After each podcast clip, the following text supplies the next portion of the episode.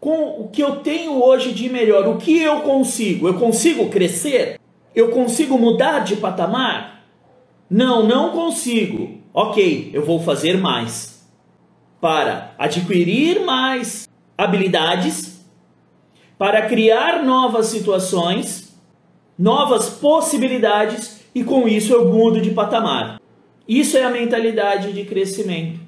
Você só vai obter a excelência na sua atuação a partir do momento que você instala uma mentalidade de excelência, que vai te fazer crescer